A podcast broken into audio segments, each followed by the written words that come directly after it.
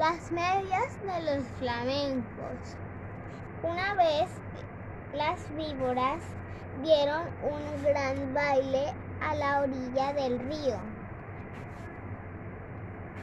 Invitaron a las ranas, a los flamencos y a los caimanes. Los caimanes, para adornarse, para adornarse bien, se pusieron en el pescuezo un collar de plátanos. Las ranas se perfumaron todo el cuerpo y cada una llevaba colgada como un farolito una luciérnaga que se balancea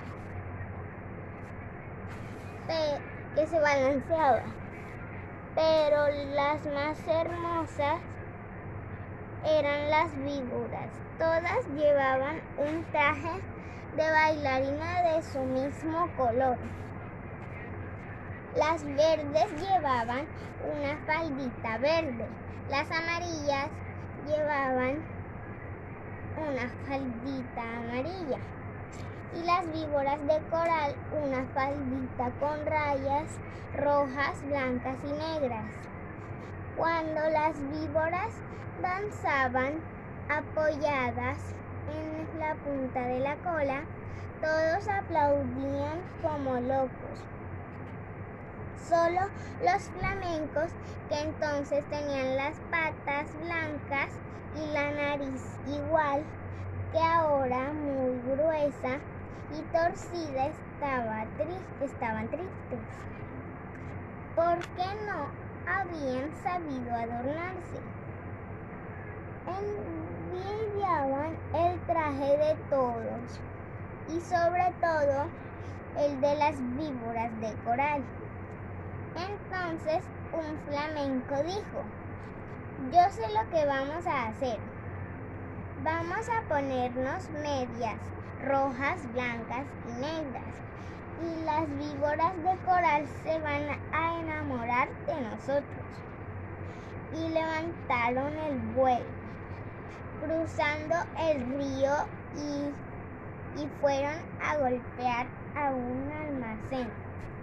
Tan, tan, pegaron con las patas. ¿Quién es? respondió el almacenero. Somos los flamencos. ¿Tiene medias rojas, blancas y negras? No, no hay, contestó el almacenero. Están locos. En ninguna parte van a encontrar medias así. Los flamencos recorrieron muchos almacenes y de todos los echaban por locos.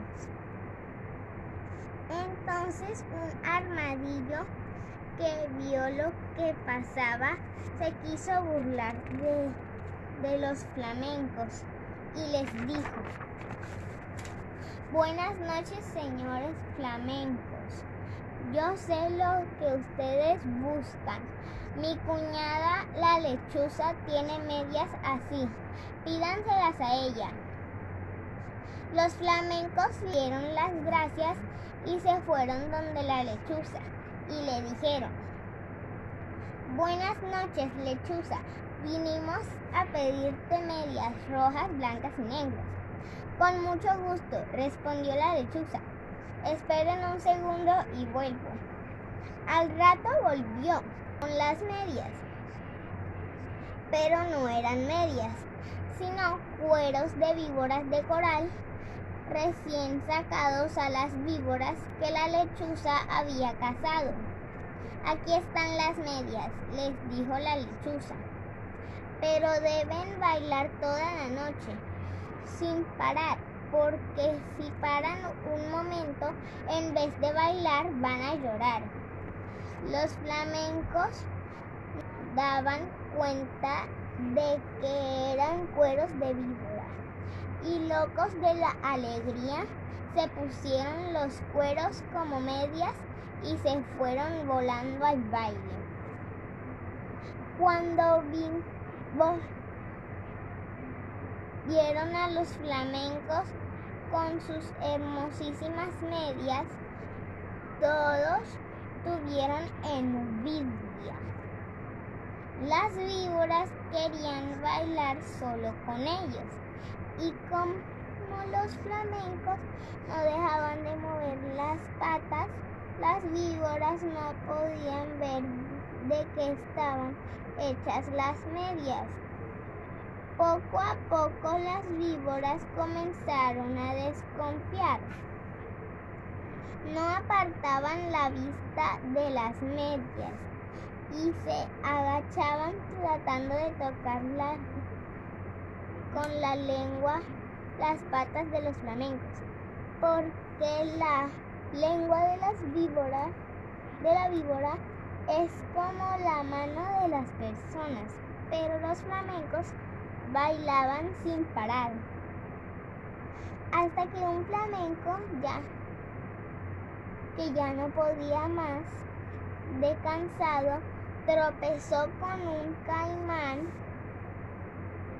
se tambaleó y cayó de costado. Enseguida las víboras de coral corrieron con los farolitos de las ranas y vieron de qué eran esas medias. Y vieron bien de qué eran esas medias. No son medias, gritaron las víboras.